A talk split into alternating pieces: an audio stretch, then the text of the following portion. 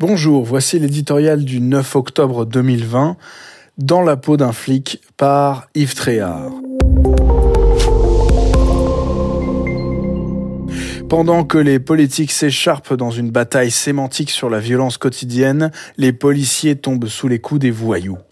Les deux derniers, hospitalisés dans un état grave, ont été atteints de sept balles.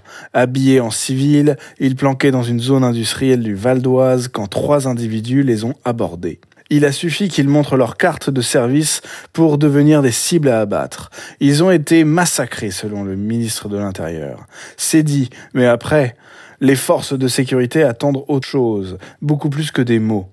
Les politiques peuvent-ils enfin se mettre dans la peau d'un flic? N'en déplaise aux beaux esprits, l'ensauvagement du pays est une réalité que cette nouvelle agression ne fait que confirmer. Le policier ou le gendarme, symbole de l'ordre, gardien du respect de la loi, protecteur des biens et personnes, est devenu l'ennemi de nombreux endroits. Ici, il passe pour le fauteur de troubles dans des manifestations où il doit accepter sans broncher toutes les provocations.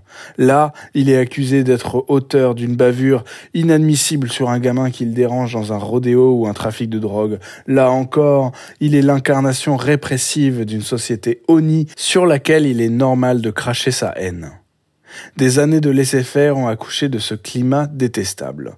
Des décennies de discours pleurnichards ont défendu l'excuse de minorité et nourri le procès en racisme contre les forces de sécurité.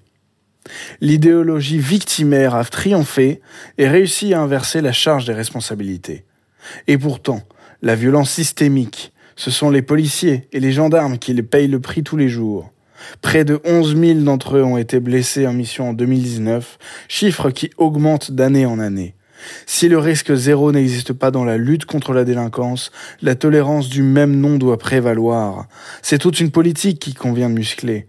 À commencer par la réponse pénale, bien plus urgente que l'enregistrement des procès, si cher à l'actuel garde des Sceaux.